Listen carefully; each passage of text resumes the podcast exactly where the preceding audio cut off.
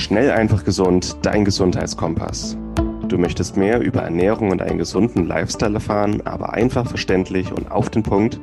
Willkommen bei Schnell einfach gesund. Unser Motto: Nimm deine Gesundheit wieder selbst in die Hand. Hier erfährst du, mit welchen unterschätzten Tipps, Tricks und täglichen Gewohnheiten du gesünder, entspannter und glücklicher wirst.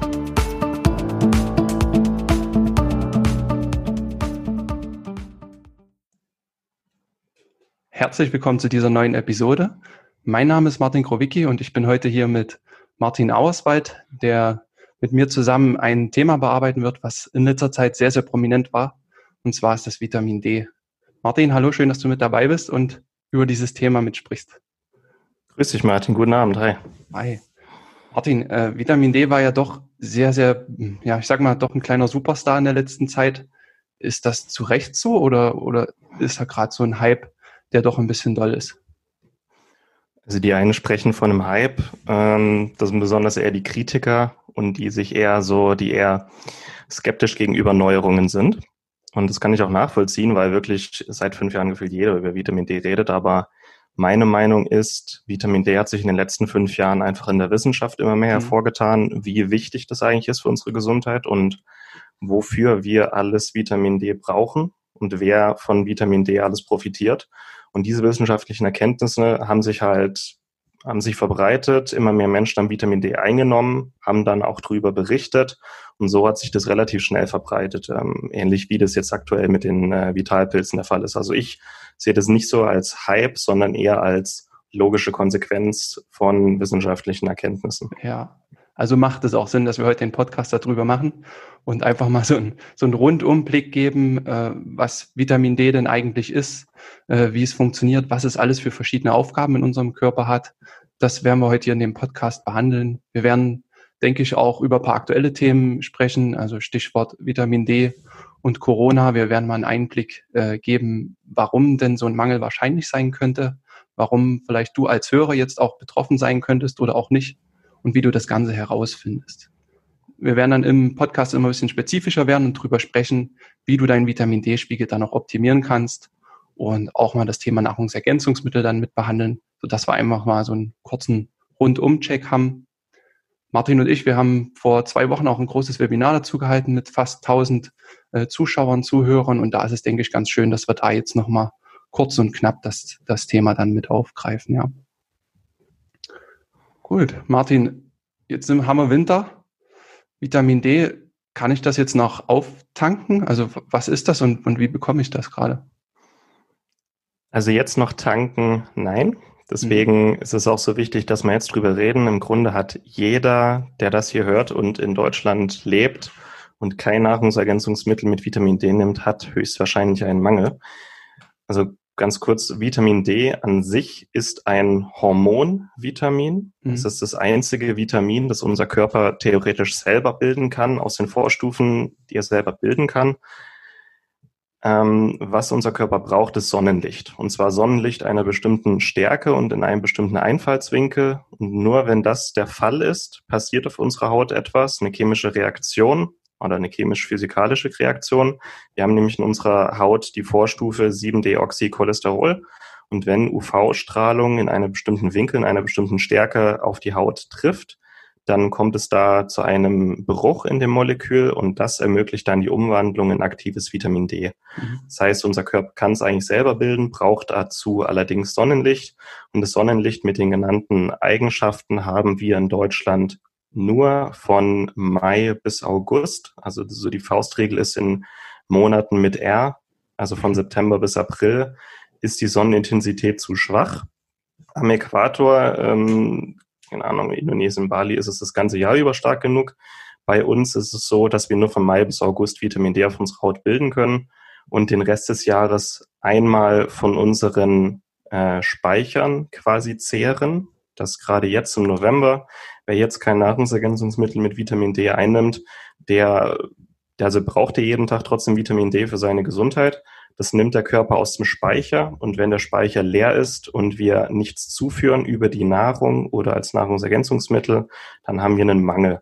Und gerade in einigen Lebensmitteln ist Vitamin D enthalten, aber es ist nur sehr schwer möglich, gerade für einen erwachsenen Menschen, seinen Bedarf mit Lebensmitteln zu decken. Und ja, deswegen hat jetzt im, im Winter im Grunde jeder der nicht ergänzten Mangel und das kann zu Problemen führen, wie wir gleich mhm. noch klären werden. Mhm. Ja, also Vitamin D, um es nochmal zusammenzufassen, wird über die Haut gebildet. Wir brauchen ganz dringend Sonnenlicht, um das zu bilden. Und eben, wenn das nicht der Fall ist, über die Wintermonate, sollten wir doch dafür sorgen, dass wir das anderweitig aufnehmen. Über Nahrungsmittel wird es schwer, da sprechen wir später auch nochmal drüber, warum das so ist ähm, und warum vielleicht doch eine, eine Ergänzung dann sinnvoll sein kann. Ja. Jetzt hast du gesagt, Vitamin D ist ein Prohormon und ganz, ganz wichtig für deshalb für viele Funktionen im Körper. Ja, wir hatten im Webinar so eine so eine Zahl in den Raum geworfen, dass wir 23.000 Gene haben und knapp 3.000 davon von Vitamin D aktiviert werden. Ja, das fand ich ganz spannend, was wirklich auch mal veranschaulicht, in wie viel Prozessen das wirklich äh, involviert ist und und ja, was dann so ein Mangel dann auch bewirken kann, ja. Hm. Was wir auch so ein Stück weit herausheben wollten, ist, gerade ist Vitamin D so im Rampenlicht, es interagiert aber auch mit anderen Stoffen, die, die wichtig sind. Willst du da mal einen kurzen Überblick geben, bevor wir dann in die spezifischen Funktionen reingehen? Gerne. Also Vitamin D ist nie ein Einzeltäter. Es arbeitet immer mit anderen Nährstoffen zusammen. Und wir haben so ein paar Wirkungen von Vitamin D, die sich eher auf den Knochenstoffwechsel mhm. äh, unter anderem konzentrieren. Da arbeitet Vitamin D vor allem mit K2 zusammen. Und hinsichtlich Immunsystem und auch so Barrieren wie Haut, Darm arbeitet Vitamin D eigentlich immer mit Vitamin A zusammen. Also es bildet im Körper immer ähm, ja so du, duale Proteine, also mhm. Proteine, die aus zwei verschiedenen Untereinheiten bestehen. Und nur wenn beide Bindungspartner für diese Proteine da sind, kommt es zu einer Dimerisierung. Also die gehen dann zusammen, die Proteine. Und dieses äh, Dualprotein wandert dann in den Zellkern ein und aktiviert bestimmte Gene. Und eben der eine, wichtige Partner ist Vitamin A, der andere K2 und auch so ein bisschen im Hinterkopf immer, wenn Vitamin D irgendwelche Signalwege aktiviert, ähm, ist auch wie, ähm, Magnesium mit im Spiel. Also mhm. Eigentlich auch fast immer, aber es ist meistens so eine Frage entweder Vitamin A oder K2 sind auch zwei Nährstoffe, auf die man in der Ernährung achten sollte, aber nicht ganz so dramatische Mangel wie Vitamin D jetzt aktuell im Winter. Also Vitamin A und K2 können über die Ernährung gedeckt werden, wenn man ein bisschen ähm, Bescheid weiß. Vitamin D eher nicht so. Mhm. Okay, und ich habe rausgehört, dass wenn die sich an Proteine bilden, dass Aminosäuren quasi auch sehr, sehr wichtig wären, dass da alle, alle ja, essentiellen Aminosäuren mit aufgefüllt sind, ja. Ja, das auch. Das würde heute vielleicht ein bisschen in den Rahmen springen, ja. aber genug Eiweiß sollte immer da sein, weil Protein ist äh, einfach Leben. Alles, alles, was uns vom, von totem Material unterscheidet, sind im Grunde Proteine, was uns flexibel und, und lebendig hält. Ja, also das sollte auch immer ausreichend da sein. Ja, das reicht als Aussage zu Protein. Also viel Protein essen und wir werden das später nochmal vertiefen. okay. Wollen wir in die Funktionen von Vitamin D mal reinswitchen, so einen Überblick geben, in welchen Bereichen im Körper das, das wirkt? Ja, du hast schon gesagt, dass es im, im Knochen eine wichtige Rolle spielt. Was, was macht Vitamin D da genau und was, was braucht es noch dafür? Mhm, also hinsichtlich Knochen, Vitamin D steuert im Grunde den Kalziumspiegel im Blut. Und Calcium ist ein, eine wichtige Bausubstanz für unsere Knochen. Also unsere Knochen bestehen aus äh, Calciumphosphat und mhm. aus ein bisschen Kollagen. Und für dieses Calciumphosphat sollten wir natürlich einen ausreichend hohen Calciumspiegel im Blut haben, damit da die Bausubstanz auch hergenommen werden kann. Und was Vitamin D macht, ist äh, reguliert die Aufnahme von Calcium aus der Nahrung. Also um Calcium aus dem, aus dem Darm aufnehmen zu können in den Blutkreislauf, brauchen wir Vitamin D, damit eben diese, diese Kanalproteine gebildet werden, also die Calciumkanäle ähm, im Darm. Heißt, eine ausreichende Vitamin D-Versorgung ähm, senkt auch den Calciumbedarf und ein Vitamin D-Mangel erhöht den Calciumbedarf. Mhm. Das sollte man auch immer im Hinterkopf behalten. Und im Grunde Vitamin D nimmt das Calcium ins Blut auf.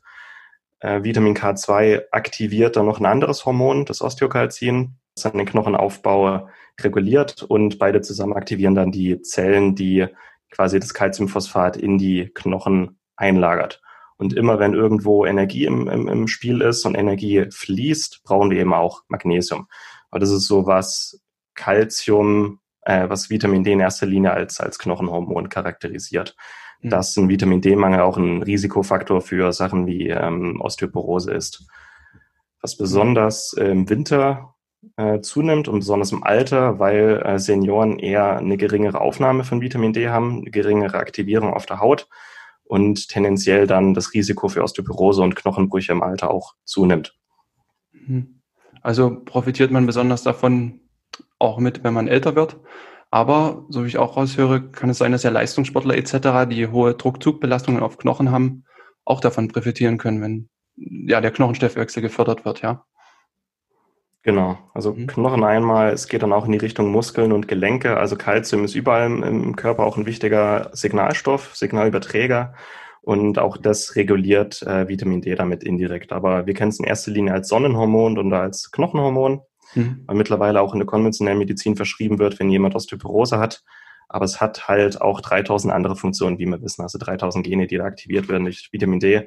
Knochen ist vielleicht eines der markantesten aber gerade zusammen mit Vitamin A hat es halt auch zahlreiche andere Funktionen im Körper. Zum Beispiel, ähm, wir hatten es gerade Knochen und Gelenke, alle, ähm, alle Barrieren, also Lunge, Haut und Darm und auch die, äh, die Geschlechtsschleimhäute und der Harnweg oder die Harnwegsschleimhäute brauchen auch alle Vitamin A und D als Wachstumsfaktor. Kann man sich so vorstellen, diese Barrieren sind quasi die Verbindung zur Außenwelt beziehungsweise auch die Barriere zur Außenwelt. Wir haben ständig irgendwelche Giftstoffe, Krankheitserreger, die versuchen, in unseren Körper einzudringen. Und diese Immunbarrieren stehen einem ständigen Bombardement gegenüber, ähm, Toxinen, Krankheitserregern, die versuchen, in unseren Körper einzudringen. Heißt, diese Immunbarrieren haben eine höhere Belastung, ähm, haben einen höheren Durchsatz, also die Zellen sterben da recht schnell ab, haben keine hohe Lebensdauer und müssen ständig regeneriert werden, brauchen dafür auch viele Wachstumshormone. Und Vitamin A und D sind da wichtige Wachstumshormone, vor allem im Darm, äh, die die Zellen brauchen, um sich zu regenerieren. Heißt, hier kann ein Mangel ähm, zu Problemen in den Immunbarrieren führen, also zu einer geringen Stabilität und im schlimmsten Fall auch zu ähm, Barrierestörungen. Im Darm nennen wir das dann Leaky Gut Syndrom. Mhm. In der Lunge kann es dann zu entzündlichen ähm, Bronchialbeschwerden kommen, zu denen auch Asthma gehört.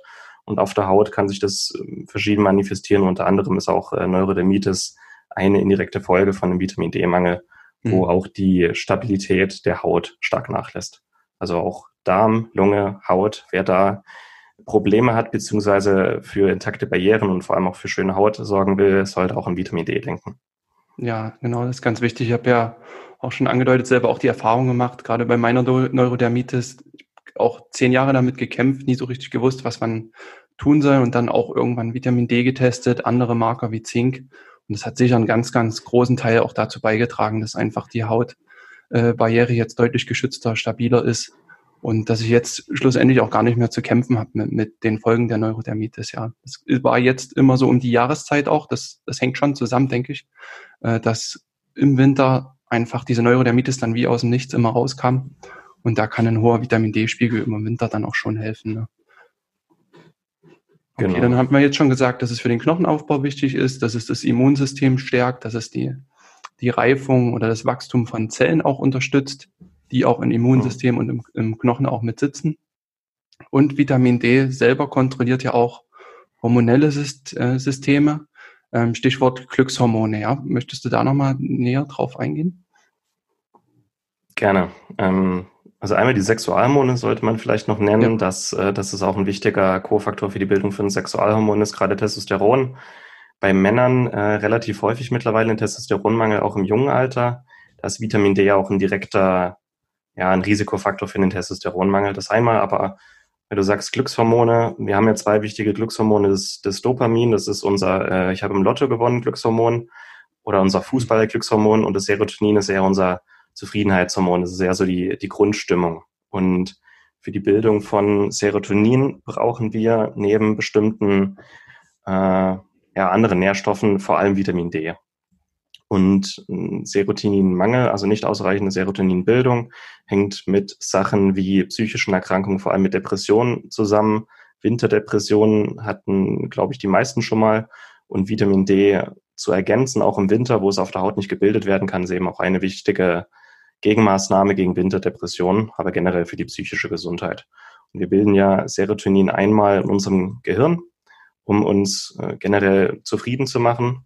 Aber was viele nicht wissen, 99,5 Prozent des Serotonins in unserem Körper, also der Gesamtmenge, bildet unser Darm, mhm. beziehungsweise einmal die Darmflora, aber auch unser Darmepithel im Dickdarm bildet Serotonin dort als, ähm, als Botenstoff.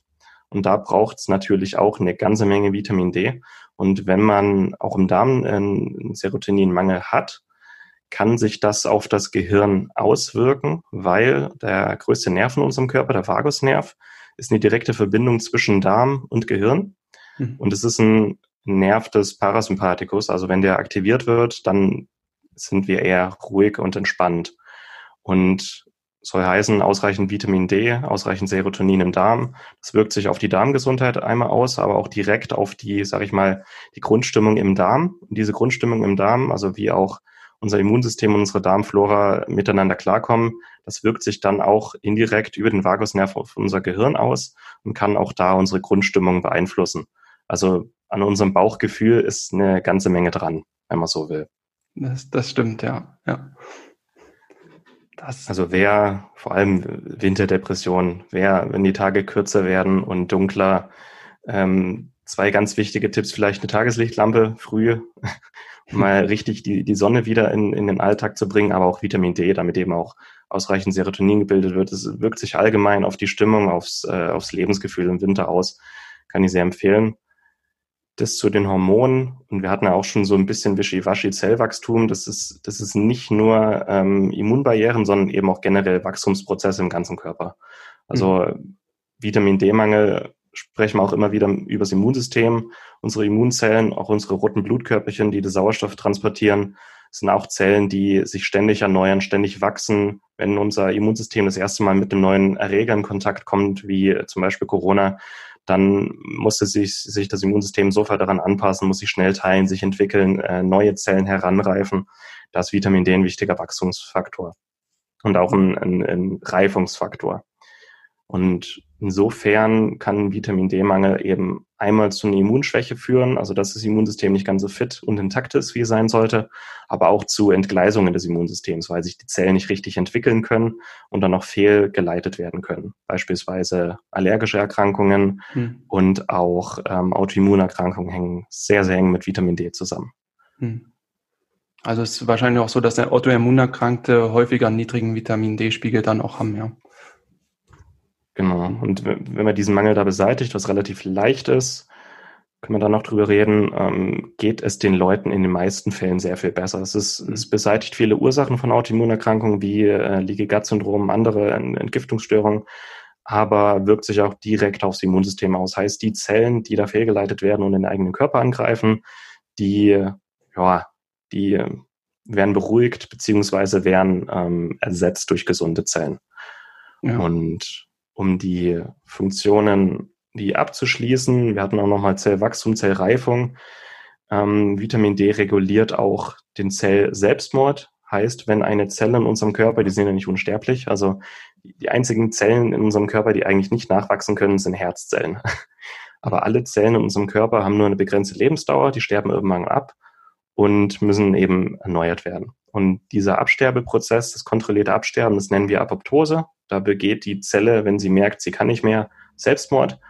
Und wo ist dieser, diese, ja, diese Signalweg, diese Regulation außer Kraft gesetzt? Das ist bei Krebs, wo die Zellen unsterblich werden, sich unkontrolliert wachsen, teilen und äh, nicht mehr selber äh, absterben, wenn sie eigentlich an der Reihe wären. Und auch da ist Vitamin D ein Regulator, nicht nur um das Wachstum zu kontrollieren, also auch übermäßiges Wachstum in dem Krebsgeschwür, sondern auch um wieder diese Signale in die Krebszelle zu bringen, hey, wenn es an der Zeit ist, dann solltest du Platz für neue Zellen machen. Und da gibt es mittlerweile auch ein paar sehr schöne epidemiologische Studien, die zeigen, dass eine ausreichende Vitamin D-Versorgung auch das Krebsrisiko, bestimmte Krebsarten senken kann. Mhm. Wahnsinn, ja. Du hast jetzt schon so bestimmte Krankheitsbilder oder Erkrankungen angesprochen. Ich denke, gerade ist es auch interessant, Vitamin D und Atemwegsinfekte nochmal zu thematisieren, weil es eben auch gerade so ein präsentes Thema ist. Ähm, da können wir auch nochmal äh, reinschauen, inwieweit da die Datenlage auch in Studien so ist, was, wie der Vitamin D-Spiegel denn mit Atemwegsinfekten zusammenhängt. Ja, da gibt es ja auch Korrelationsstudien. Äh, Wäre schön, wenn du da nochmal, hast du auch im Webinar schon einen schönen Überblick gegeben, wenn du da nochmal näher drauf eingehen könntest, dass da gerade jetzt auch jeder ganz aktuell informiert ist. Gerne. Also es gibt da ein paar ganz gute Studien, die verglichen haben Vitamin D-Spiegel im Blut versus Risiko für Atemwegsinfekte. Und das ist wichtig bei, bei Vitamin D generell, wenn man sich die Studien anguckt, ist wichtig, dass die Studien auch messen, wie viel haben die Leute überhaupt im Blut, nicht wie viel nehmen die Leute, sondern wie sind die Serumspiegel. Weil, da kommen wir noch dazu, die Empfehlungen für Vitamin D-Einnahme viel zu niedrig sind. Und die, viele Studien einfach keine Effekte sehen, weil die Leute zu wenig einnehmen. Mhm. Und die Studien, die wirklich in, ins Blut gucken bei den Leuten, wie ist, wie ist der Serumspiegel und wie oft werden die Leute krank, die sind sehr, sehr aussagekräftig. Und da gibt es eine sehr schöne Studie, die können wir gerne mit in die Shownotes packen, beziehungsweise in den Artikel passend zum, äh, zu der Episode. Die hat eine direkte inverse Korrelation herausgefunden zwischen Vitamin D-Spiegel und Atemwegsinfekte. Inverse Korrelation heißt, ähm, je niedriger der Vitamin D-Spiegel im Blut, desto höher das Risiko für Atemwegsinfekte. Heißt auch, wer gut mit Vitamin D versorgt ist und keinen Mangel hat, hat ein deutlich geringeres Risiko für Atemwegsinfekte. Warum ist Vitamin D wichtig in den Atemwegen? Einmal zur Regeneration vom Epithel, also dass, dass, die, dass das Lungen, die Lungenbarriere stabil ist, aber auch fürs Immunsystem, dass wenn da mal ein Erreger gesichtet wird, vielleicht auch ein neuer Erreger, den man noch nicht kennt, dass das Immunsystem schnell darauf reagieren kann. Und wir haben ja auch in unseren Schleimhäuten im Lungen- und im Magen-Darm-Trakt haben wir Schutzproteine, Schutzstoffe, die ähm, so das Gröbste abwehren können. Mhm. Und auch dafür ist Vitamin D nötig, damit er ausreichend gebildet wird. Und deswegen, wer eher einen Vitamin D-Mangel hat, der hat ein eher instabiles Lungenepithel, eher weniger Immunzellen und eher nicht so aktive Immunzellen und auch eher wenige Schutzstoffe. Das heißt, das, äh, die, die ganze Lungengewebe ist anfälliger für Erreger. Und da gibt es eine sehr schöne Studie, die gezeigt hat, dass wer einen Spiegel von unter 25 Nanogramm pro Milliliter hat von Vitamin D, und das entspricht zu etwa 70 Prozent der deutschen Bevölkerung, der hat ein um 60 Prozent erhöhtes Risiko für Atemwegsinfekte. Und wir sprechen ja nur von einem einzigen Nährstoff, Vitamin D, und dass da ein Mangel zu einem über 60 Prozent erhöhten Risiko für Atemwegsinfekte führt im Verlauf von einem Winter. Und das, das waren jetzt allgemein Atemwegsinfekte, Erkältung, Grippe. Es mhm. gibt jetzt auch immer mehr Beobachtungsstudien hinsichtlich Covid-19 und wie gesagt, das sind nur Beobachtungsstudien. Es gibt da jetzt noch keine Goldstandardstudie, Placebo doppelblind kontrolliert, die sagt, dass einwandfrei ein Mangel das Risiko für eine Covid-19-Erkrankung ähm, um so und so viel Prozent erhöht. Das nicht, aber es gibt mittlerweile auch genug Beobachtungsstudien, die zeigen, dass Patienten, die sich infizieren, einen deutlich geringeren Vitamin D-Spiegel im Blut haben und dass die Patienten mit einem schweren Verlauf auch nochmal einen deutlich geringeren Vitamin D-Spiegel haben. Und, und ist es auch so, dass wenn, wenn man erkrankt ist, dass der Vitamin D-Spiegel dann auch dementsprechend schneller sinkt, ja? Das hat man, glaube ich, auch in spanischen Studien dann nachgewiesen am Anfang der Corona-Zeit, ja. Genau, weil Vitamin D wie ja das Immunsystem braucht, um schnell zu wachsen und ähm, also sich an den neuen Erreger anzupassen und zu reagieren. Mhm. Aber es ist mittlerweile schon relativ eindeutig, dass ein Mangel von vornherein beziehungsweise eine unzureichende Versorgung das Risiko für eine Infektion einen schweren Verlauf deutlich, deutlich steigert. Mhm. Und es werden jetzt immer mehr, also es werden aktuell Studien durchgeführt, bis die publiziert werden, können es noch ein halbes Jahr dauern. Aber es werden jetzt immer mehr Stimmen laut, dass eben äh, hinsichtlich Prävention und ähm, auch Prävention eines schweren Verlaufs auch mal Vitamin D äh, ins Auge gefasst werden sollte. Und das ist auch ein Grund, warum jetzt im Winter ähm, Covid-19-Erkrankungszahlen wieder deutlich zunehmen, weil jetzt November ähm, ja so der, der Turnover ist, wo die meisten Leute ihre Speicher aufgebraucht haben. Und ja. da, das würde ich jetzt eigentlich mal dabei lassen bei, äh, bei Corona, ja. damit wir keinen Aluhut aufgesetzt bekommen. Aber auch dahingehend, das ist auch eine Atemwegserkrankung. Und wir sehen, dass ein ausreichender Spiegel im Blut, also eine Vorbeugung eines Mangels, ähm, auch das Krankheitsrisiko deutlich, deutlich lindert. Ja, ich denke, dann fassen wir an dem Punkt nochmal äh, zusammen, wo Vitamin D präventiv helfen kann. Also wir hatten schon gesagt, bei Krebs kann es präventiv für viele Krebsarten gut wirken, bei Osteoporose, bei Lungenerkrankungen, bei allgemeinen vielen Autoimmunerkrankungen wie Neurodermitis, Leaky Gut Syndrom, bei psychischen Erkrankungen und es kann auch allgemein die Darmgesundheit stärken. Ja. Und was wir noch nicht erwähnt hatten, ist, dass es auch die Schwangerschaft unterstützen kann, gerade weil halt auch etwas Neues in der Frau heranwächst und da Vitamin D auch viele, viele Funktionen dann mit, mit haben kann. Ja. Also einerseits fürs Kind, aber auch dann für die Mutter, die dementsprechend auch einen höheren Mehrverbrauch hat, da sie ja auch viel Vitamin D an das Kind dann mit, mit abgibt, ja. Richtig. Ja, Martin, warum ist ein Vitamin D-Mangel überhaupt so verbreitet? Wir hatten es jetzt schon mal angeschnitten. Vielleicht nochmal so einen Überblick geben, warum wir jetzt betroffen sein könnten oder warum wir auch betroffen waren. Also man muss sich immer vorstellen, wir sind äh, eigentlich Steinzeitmenschen, genetisch gesehen, die im 21. Jahrhundert leben. Und unser Körper war schon immer in der Sonne und hat von und mit der Sonne gelebt. Und vor allem Homo sapiens hat sich ja ursprünglich am Äquator entwickelt, in, in, in Afrika und nicht hier in so nördlichen Gefilden. Also wir leben heute deutlich anders als von der Natur eigentlich vorgesehen und von unserer Entwicklung vorgesehen und haben uns jetzt eine Umwelt geschaffen, die im Grunde nicht gerade vorteilhaft ist, um ausreichend Vitamin D zur Verfügung zu stellen. Heißt, wir leben und arbeiten heute in Gebäuden.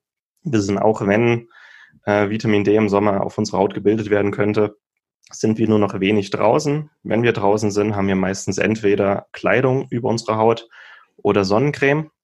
Das wäre auch der nächste Punkt. Sonnencreme verhindert zu über 95 Prozent die Bildung von Vitamin D, weil ähm, dafür die, die UV-Strahlung quasi absorbiert werden müsste auf unserer Haut. Und was Sonnencreme macht, also das Titandioxid, äh, die Nanopartikel in, in der Sonnencreme machen das, die reflektieren die UV-Strahlung. Heißt, unser Körper, selbst wenn wir ähm, komplett nackig in der Sonne sitzen, äh, mit Sonnencreme auf der Haut im, im Sommer dennoch kein Vitamin D bilden können. Mhm.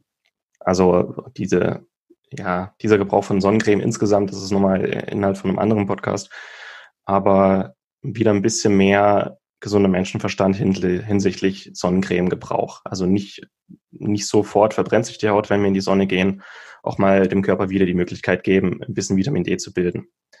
Das nächste, wir werden heutzutage eigentlich von klein auf dazu getrimmt, Angst vor der Sonne zu haben. Also es geht, glaube ich, kein Sommer vorbei, wo irgendein Hautarzt in irgendeiner Zeitschrift oder irgendeine Reportage davor warnt, in die Sonne zu gehen oder sich nur mit Sonnencreme in die Sonne zu begeben, um das Hautkrebsrisiko zu senken.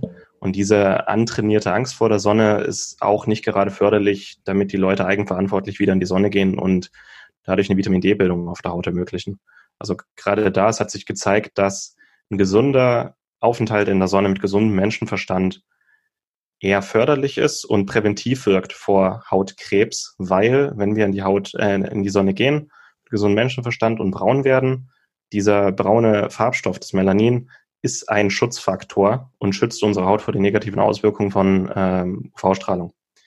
Und wer eben eher den ganzen Tag im Büro ist und dann im Winter, äh, im, im, in den Sommerferien zwei Wochen nur in der Sonne liegt und sich regelmäßig verbrennt, gerade diese, diese krassen Gegensätze und dieses regelmäßige Verbrennen, also erst ein Sonnenbrand erhöht das Risiko für eine Hautkrebs dramatisch.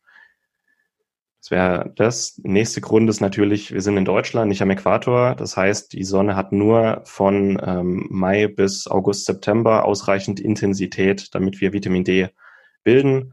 Und wenn wir jetzt im Winter nicht in, keine Ahnung, in Marokko oder so überwintern oder Urlaub machen, und auch keine Nahrungsergänzung zu uns nehmen, dann zehrt unser Körper so lange von den Vitamin D-Speichern, bis der Speicher leer ist. Und deswegen hat eigentlich fast jeder jetzt im Winter einen Mangel. Okay. Jetzt gab es ja auch gerade zu Corona-Zeiten viele offizielle Informationen zu Vitamin D und immer auch so eine Besänftigung. Ja, unsere Vitamin D-Versorgung ist genügend hier in Deutschland. Das reicht alles aus. Wir essen ausreichend. Ähm, die DGE, die empfiehlt 800 internationale Einheiten pro Tag Vitamin D. Und trotzdem gehen wir davon aus, oder wie auch Studien zeigen, wir bis zu 85 Prozent, die hier einen Mangel hat. Wie kommt dieser, dieser Twist da zustande? Warum ist das so unterschiedlich? Es hat mal eine Studie gegeben, auf die sich jetzt alle berufen. Ich glaube, die hat in den 90er Jahren stattgefunden, mhm. diese Studie. Hat man errechnet, wie viel Vitamin D wir bräuchten, also in Einheiten, um einen ausreichend hohen Spiegel zu haben. Mit ausreichend hohen Spiegel meine ja nicht 30 Nanogramm pro Milliliter. Ähm, hat sich jetzt herausgestellt, vor über zehn Jahren schon, wurde errechnet, dass man in dieser ursprünglichen Studie einen Rechenfehler gemacht hat und sich um den Faktor 10 verrechnet hat. Heißt, am Ende hat man die Empfehlung rausgegeben, dass mit 800 bis 1000 Einheiten am Tag äh, eigentlich jeder einen ausreichenden Vitamin D-Spiegel im Blut hätte. Aber das müssten eigentlich 8 bis 10.000 sein. Um, ja, hat sich leider noch nicht rumgesprochen, aber die Studien sind alle da. Es gab einen ursprünglichen Rechenfehler. Nach diesem Rechenfehler haben sich quasi alle Gesundheitsinstitute weltweit orientiert. Und die DGE ist jetzt nicht, das, ist jetzt nicht am aktuellsten Stand der Wissenschaft und auch von der DGE leiten sich im Grunde die ärztlichen Richtlinien ab. Die ganzen großen äh, Fachmagazine, NetDoktor, Apotheken, Umschau, die orientieren sich alle an der DGE.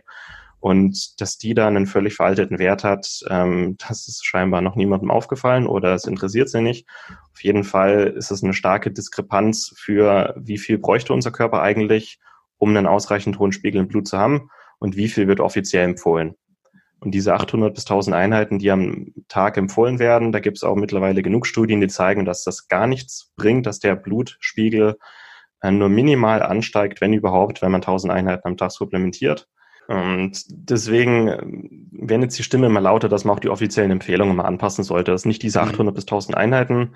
Also zum Vergleich Babys, wenn die neu geboren werden, denen wird zwischen 400 und 800 Einheiten am Tag gespritzt, um äh, Rachitis vorzubeugen. Das ist eine Knochenverformungserkrankung aufgrund von Vitamin D-Mangel. Schön das Schwänzchen immer ins Bild gehalten, die Katze. Und wenn, wenn ihr auch mal mitdenken, ein Baby, das vielleicht drei, vier Kilo wiegt, vier bis 800 Einheiten Vitamin D am Tag genommen werden. Im Vergleich dazu ein erwachsener Mann, der 20 bis 30-faches Körpergewicht hat wie ein Baby, soll ungefähr genauso viel Vitamin D einnehmen. Das macht einfach keinen Sinn. Und wer sich die Studien anguckt, äh, wie viel Vitamin D muss man einnehmen, um ausreichend versorgt zu sein, da spricht man dann eher von 5.000 bis 10.000 Einheiten, nicht von 800 bis 1.000. Das ist ursprünglich ein Rechenfehler.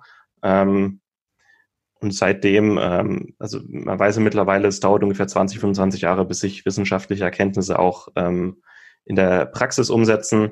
Das könnte noch ein bisschen dauern, aber dennoch können wir bis dahin schon mal empfehlen. Und wer jetzt ja. Angst bekommt, dass wir da unmenschlich hohe Mengen empfehlen, also eine gute Faustregel sind 5000 Einheiten am Tag jetzt im Winter, um ausreichend versorgt zu sein.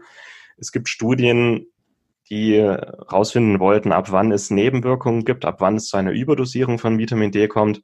Also man müsste schon dauerhaft mehr als 20.000, eher 40.000 Einheiten am Tag einnehmen, um nach ein, zwei Monaten eine Überdosierungserscheinung zu haben. Also 5.000 bis 10.000 mhm. Einheiten am Tag sind für die meisten Menschen äh, völlig ungefährlich und sogar sinnvoll, um ausreichend versorgt zu sein. Also im mhm. Vergleich dazu ich habe das vor zwei Wochen testen lassen. Ich nehme ungefähr 10.000 Einheiten am Tag. Ähm, habe einen Blutspiegel von, von 80 Nanogramm pro Milliliter gehabt. Das ist so der obere Referenzbereich. Hm. Also mit 1000 Einheiten am Tag wäre ich da nicht weit gekommen. Wenn die Hörer sich jetzt noch so ein Stück weit unsicher sind, dann denke ich, ist jetzt auch eine gute Empfehlung, dass man das auch einfach messen kann mittlerweile sehr, sehr einfach, den Vitamin D-Spiegel. Da gibt es entweder beim Arzt die Möglichkeit, das beim, beim normalen Blutcheck mit anzugeben. Man kann das, also sich so einen Test in der Apotheke holen. Man kann aber auch mittlerweile diese Heimtests bestellen, was wir beide ja auch sehr, sehr regelmäßig machen. Und da werden wir auch einen Test mit in die Show Notes nehmen. Das ist der My Vitamin D Test von Lycan. Den werden wir da einfach mit aufnehmen. Und wer da Interesse hat, kann sich diesen Test bestellen, sich zu Hause einen kleinen Tropfen Blut abnehmen, das ins Labor schicken. Und dann bekommt ihr diesen Vitamin D Wert und seht dann im Verhältnis, wo steht ihr denn äh, ganz gut mm, und könnt dann dementsprechend auch die Dosierungen anpassen, ja. Wer es dann immer noch genauer wissen will. Richtig. Also mit 5000 Einheiten sind die meisten Menschen, also das ist eher so eine gute Mindestempfehlung, gut versorgt. Wer mhm. dennoch möchte, einfach mal nachmessen. Und dann gibt es auch so Vitamin D-Rechner im, im Internet, wo man einfach sein Körpergewicht eingibt, seinen aktuellen Spiegel und dann seinen Zielspiegel. Also ein gutes Ziel sind so 40 bis 80 Nanogramm pro Milliliter dann spucken dir die Rechner eine tägliche die Dosis aus. Und auch so die gängigsten Vitamin D-Präparate, die es gerade gibt, also mit Nahrungsmittel decken, sehr schwer. Also müsste man jeden Tag so zwei Kilo Lachs oder 20 Eier essen. Eher ungünstig. Ähm, die meisten Nahrungsergänzungen mit Vitamin D sind mittlerweile in Tropfenform, wo ein Tropfen so 500 bis 1000 Einheiten enthält. Heißt, je nachdem, wie schwer man ist und wie der Bedarf ist, kann man das sehr einfach dosieren. Und es gibt auch ein Produkt, das wir beide aktuell nehmen. Das würden wir einfach mit äh, in die Shownotes reinpacken, beziehungsweise in dem Artikel äh, schnell einfach gesund.de slash Vitamin D-Mangel. Kann gerne noch nachgelesen werden. Auch alle wissenschaftlichen Studien äh, habe ich da reingepackt.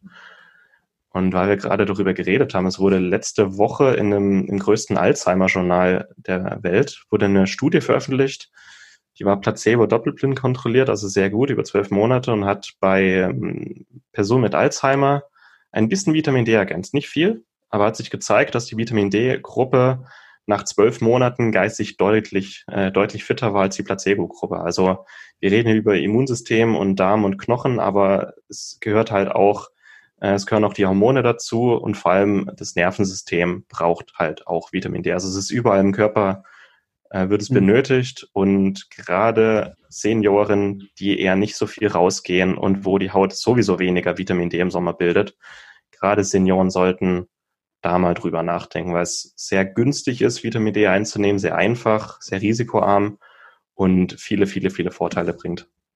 Gut, dann haben wir jetzt über die Dosierungen gesprochen. So eine gute Grundregel, hast du gesagt, sind 5000 Einheiten, mit denen ist jeder sicher versorgt.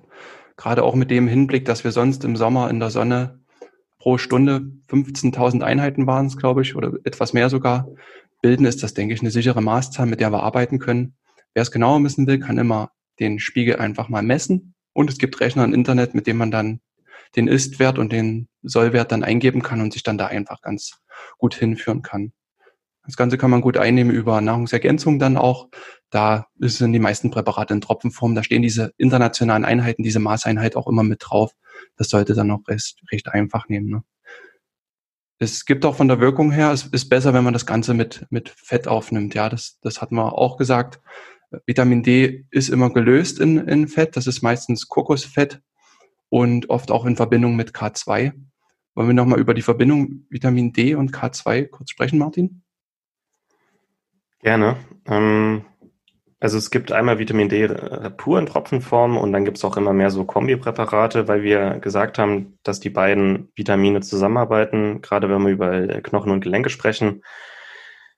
Diese Kombipräparate enthalten ausreichend Vitamin D. Also man orientiert sich in der Dosierung immer an Vitamin D, wie, wie viel brauche ich. Und es ist so ein bisschen Vitamin K2 enthalten. Ein bisschen, um den Tagesbedarf zu decken, aber eben nicht so viel, als dass man da eine Überdosierung äh, riskieren müsste. Also die meisten Präparate enthalten so die, das Verhältnis 10 zu 1, heißt 1000 äh, Einheiten Vitamin D ungefähr äh, 10 Mikrogramm, 10 bis 20 Mikrogramm ähm, äh, Vitamin K2.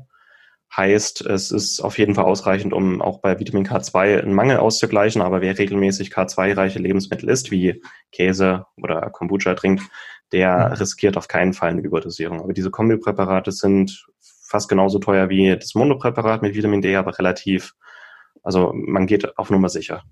Und was ich auch sagen kann, ich esse eher weniger Käse und weniger fermentierte Sachen. Ähm, das Vitamin K2 ist auch wichtig für die Bildung von Hormonen, vor allem Sexualhormonen. Das merke ich dann auch äh, beim Testosteronspiegel, wenn ich so ein Kombipräparat einnehme. Und wie gesagt, es ist, ähm, man kann damit nicht überdosieren. Es ist einfach, um auf Nummer sicher zu gehen, um möglichst mit beiden gut versorgt zu sein. Die meisten Menschen in Deutschland haben auch eher zu wenig Magnesium. Also wer auf Nummer sicher gehen will, im Webinar haben wir das so angesprochen, ähm, am besten auf Vitamin A, D, K2 und Magnesium achten. Ähm, man kann die Ernährung hinsichtlich äh, all dieser Nährstoffe ein bisschen so lenken, dass, also wir empfehlen ganz gerne einmal die Woche Innereien zu essen, wie eine Rinderleber. Da ist Vitamin A mit dabei oder halt regelmäßig Bio-Eier, ist auch Vitamin A dabei. Vitamin D und K in Kombipräparat und Magnesium in der Form von grünem Gemüse, ähm, Sprossen, Keimlinge, Nüsse oder hier auch eine Nahrungsergänzung. Also mhm. eigentlich so die Empfehlungen, die wir geben für eine gesunde Ernährung, decken sich auch mit der Versorgung von solchen wichtigen Nährstoffen. Aber es gibt halt Situationen, wie zum Beispiel jetzt im Winter, wo man trotzdem noch die ein oder andere Nahrungsergänzung bräuchte, um wirklich vollständig abgedeckt zu sein. Und wenn wir solche Empfehlungen geben für Nahrungsergänzungen, dann sind die auch relativ günstig, risikoarm, äh, wissenschaftlich fundiert und bringen sehr viele Vorteile. Sehr schön. Sollten bestimmte Personengruppen vorsichtig sein mit der Vitamin D-Aufnahme? Also Vitamin K2 ähm, ist die Empfehlung, wer Blutgerinnungshemmer einnimmt, wie Warfarin Makuma, lieber kein K2-Kombipräparat. Vitamin D gibt es eigentlich nur sehr, sehr wenige Kontraindikationen. Und vor allem, wer einen Mangel hat, und das haben aktuell die meisten, da sind sich auch die Ärzte und die Ärztekammern einig, wer einen Mangel hat, der profitiert davon, diesen Mangel zu beseitigen. Aber so gesehen, wer nicht ausreichend versorgt ist, der profitiert und da gibt es dann auch keine ja, Kontraindikationen. Man muss dann eher aufs äh, K2 achten. Also Blutgerinnungshemmer nehmen, glaube ich, 10 bis 15 Millionen Deutsche ein. Da mhm. würde ich äh, vorsichtig sein und auch lieber mit dem Arzt vorher reden und dann eher zu einem Monopräparat Vitamin D greifen. Aber Vitamin D an sich ist eigentlich kein Problem. Okay, sehr schön. In ausreichenden Dosierung. Dann schließen wir jetzt mal den Dosierungspart ab. Ähm, ich würde gerne noch zu einem nächsten Part kommen. Ich habe früher mal ganz gerne Mythbusters angeguckt. Die haben so ein paar Mythen zerschmettert. Und ich würde dir gerne mal so ein paar Mythen von Vitamin D jetzt um die Ohren schießen und du darfst die einmal zerschmettern. Gerne. Mythos 1, der so häufig auftaucht. Man sagt ja, im Sommer tankt man genug Vitamin D und das würde ja auch für den Winter reichen. Ja, das widerspricht Studien, also Winterstudien, die zeigen, dass einfach die meisten Menschen, vor allem jetzt in der nördlichen Hemisphäre, im Winter einen Mangel haben. Also die Zahlen sagen ganz klar, dass man im Sommer nicht genug Vitamin D für den Winter tankt. Mhm. In Europa sind es eher so 90 Prozent, die jetzt einen Mangel haben. Äh, in Asien sind wir fast bei 100 Prozent. Warum? Also in, in, Asien hat es dann auch noch kulturelle Gründe, weil in, in großen Teilen von Asien ist es ein Schönheitsideal, noch blass zu sein, mhm. wie es auch bei uns mal war im Mittelalter. Das ist in Asien immer noch der Fall. Und also die versuchen blass zu bleiben um jeden Preis und Nahrungsergänzungsmittel sind auch nicht so gängig wie bei uns. Heißt, da ist es noch ein bisschen mehr, weil wir doch, ähm, also für uns ist es auch eher ein Schönheitsideal, im Sommer braun zu werden. Und das ist dann noch eher der, das ist dann der Unterschied zwischen 90 äh, und 100 Prozent Vitamin D-Mangel im Winter. Okay. Mythos zerschmettert, würde ich sagen. Mythos 2, das wurde mir auch im Studium oft noch so äh, gepredigt, es reicht vollkommen aus, wenn wir 20 Minuten am Tag mit Gesicht, Händen und Unterarm in der Sonne wären. Ja, das reicht aus, für diesen veralteten Tagesbedarf von 800 bis 1000 Einheiten. Also ein bisschen mit dem Gesicht, Händen, Unterarm, das reicht, um ein paar hundert Einheiten Vitamin D zu bilden. Aber Problem eins: wir gehen nicht jeden Tag in die Sonne, bewusst, 20 Minuten mit Hände, Gesicht, Unterarm. Und wir brauchen sehr viel mehr als diese 800 bis 1000 Einheiten am mhm. Tag. Und wenn wir eher 5.000 bis 10.000 Einheiten am Tag für unseren äh, Vitamin D-Versorgung brauchen, dann doch mit dem ganzen Körper möglichst und auch länger also, also es sind so zwischen 15.000 und 50.000 Einheiten, die wir in der hm. Stunde bilden, wenn wir im Hochsommer äh, komplett nackig in die Sonne gehen. Also eher so 20, 30 Minuten mit dem ganzen Körper könnte ausreichen. Mhm. Sehr gut. Dann Mythos 3, der geht auch wieder um die Vitamin D-Aufnahme. In Fisch und Eiern ist genug Vitamin D enthalten. Wir können Vitamin D quasi über die Nahrung genug aufnehmen. Ja, ähm, selbe wie mit dem letzten Mythos, ähm, für 800 Einheiten Vitamin mhm. D müssten wir so 200 Gramm Lachs essen. Und jemand wie ich, der so 8000 Einheiten am Tag braucht, der müsste dann zwei Kilo Lachs essen. Also für das, was unser Körper wirklich braucht, ähm, reicht die Nahrung nicht aus. Also jeden Tag eine Packung Dorschleber oder jeden Tag 30, 40, 50 Milliliter Fischöl, das könnte passen, aber macht halt keiner mehr. Aber rein über die Ernährung Vitamin D äh, zu decken, ist nicht möglich. Und da hat mittlerweile auch die DGE gesagt, ähm, dass es schon schwer ist, 1000 Einheiten am Tag über die Ernährung zu decken. Also, ja. Ja. ja. Also zwei Kilo Lachs wären lecker, aber wie gesagt, erstmal nicht bezahlbar und auch nicht sinnvoll, ja. Also sich von einem Lebensmittel so viel zu ernähren. Ja, nicht jeden Tag. Nee. Das ist einfach zu viel. Mythos 4, der kommt sehr, sehr häufig. Vitamin D erhöht das Risiko für Nierensteine. Was ist da dran? Da gibt es mittlerweile auch Studien, die ganz klar gesagt haben, dass Vitamin D in den Dosierungen, die wir hier empfehlen, nicht das Risiko für Nierensteine erhöht. Also man müsste es schon deutlich überdosieren, damit, ähm, das ist eine Möglichkeit, wie der Körper Calcium ausscheidet, beziehungsweise einen erhöhten Kalziumspiegel ausscheidet. Und das ist über die Nieren. Das heißt, es äh, flockt hier schnell mal in die Nieren aus und verstopft die Nieren. Aber also ich habe hier eine Studie gerade vorliegen, da wurde den Teilnehmern mehrere Jahre 3000 Einheiten Vitamin D am Tag gegeben und es hat nicht das Risiko für Nierenstein mhm. erhöht.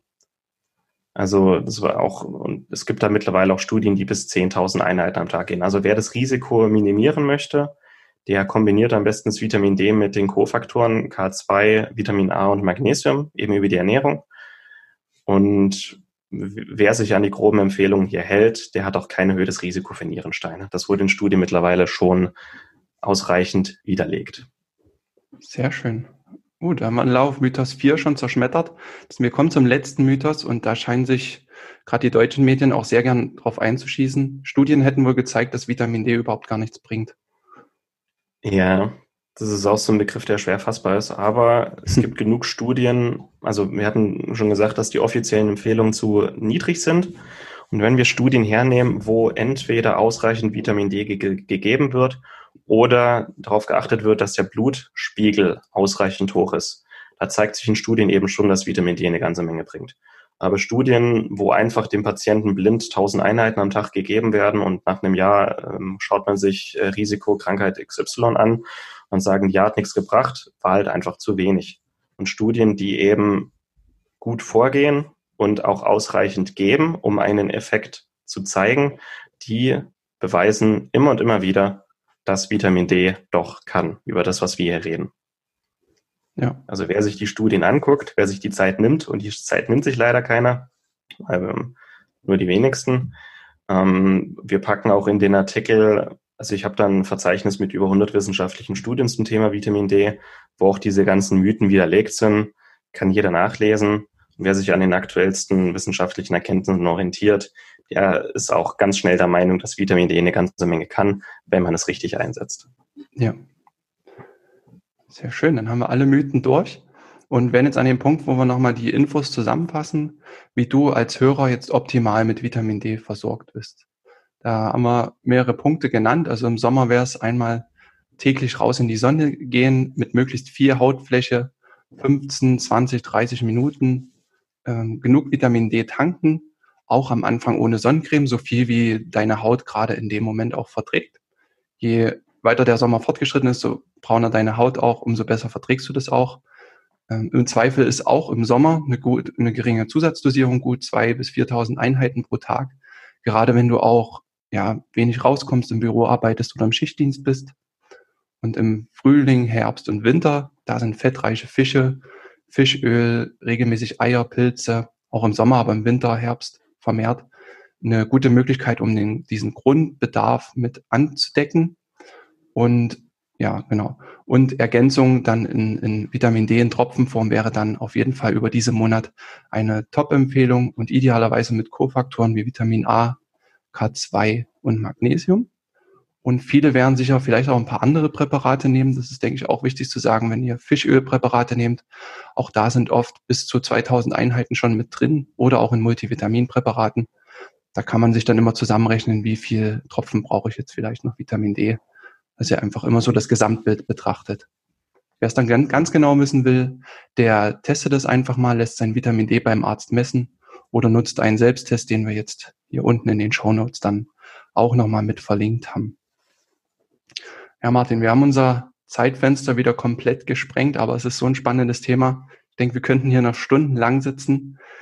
Du hast jetzt nochmal die Chance, falls du noch irgendwas hinzufügen willst, das noch zu tun.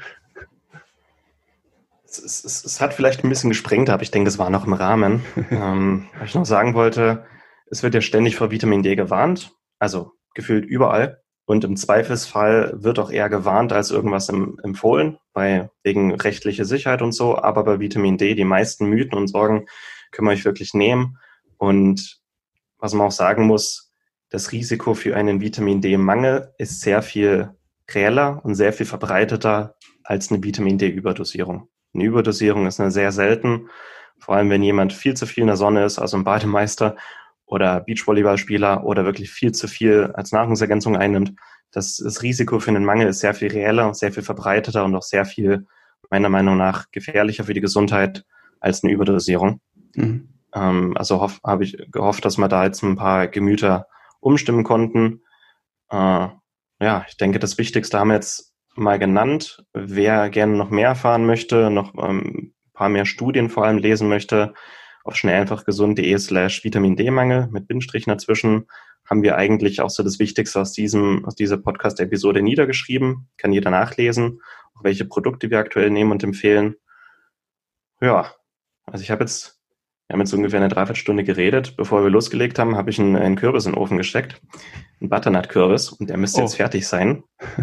da werde ich dann noch ein bisschen Fischöl rüberkippen, also auch ein bisschen Vitamin D drin und äh, ein leckeres Hummus dazu machen. Da freue ich mich jetzt schon drauf. Dann bist du sehr gut versorgt. Ja, ich hatte heute auch schon Lachs mit äh, Champignons und da ist, denke ich, auch schon mal zumindest die DGE 800 IE, die sind da schon, schon gedeckt. ja, die schon, aber nicht das Optimum. Ne? Aber zumindest haben wir schon mal einen Teil. da haben wir es wieder. So, lieber Hörer, wenn du jetzt noch mehr erfahren willst, wir hatten es schon gesagt, du findest in den Show Notes noch äh, den Artikel, den Martin angesprochen hat. Du findest dort den Selbsttest und du findest dort ein gutes Vitamin D-Produkt, was du gerne nehmen kannst. Wenn dir die Folge gefallen hat, dann tu uns den Gefallen, tu auch Freunden und Familie den Gefallen und teile gern diesen Beitrag, dass wir dieses Wissen zu Vitamin D auch damit in die Welt hinaustragen können.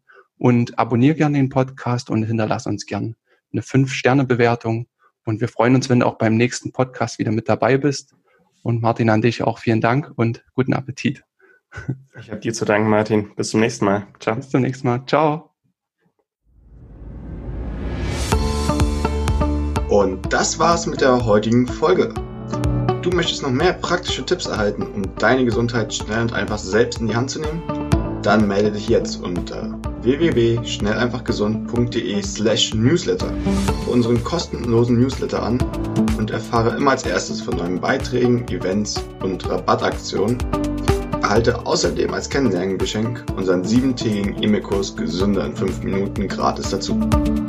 Dabei zeigen wir dir jeden Tag einen einfachen, aber effektiven Gesundheitstipp, der dich gesünder und vitaler macht. Geh jetzt auf schnelleinfachgesund.de slash newsletter und melde dich noch heute an dir die Folge gefallen? Dann lass uns gerne eine 5-Sterne-Bewertung da, damit mehr Hörer auf uns aufmerksam werden und wie du von dem Wissen profitieren. Wir wünschen dir eine wunderbare und gesunde Woche. Dein SEG-Team.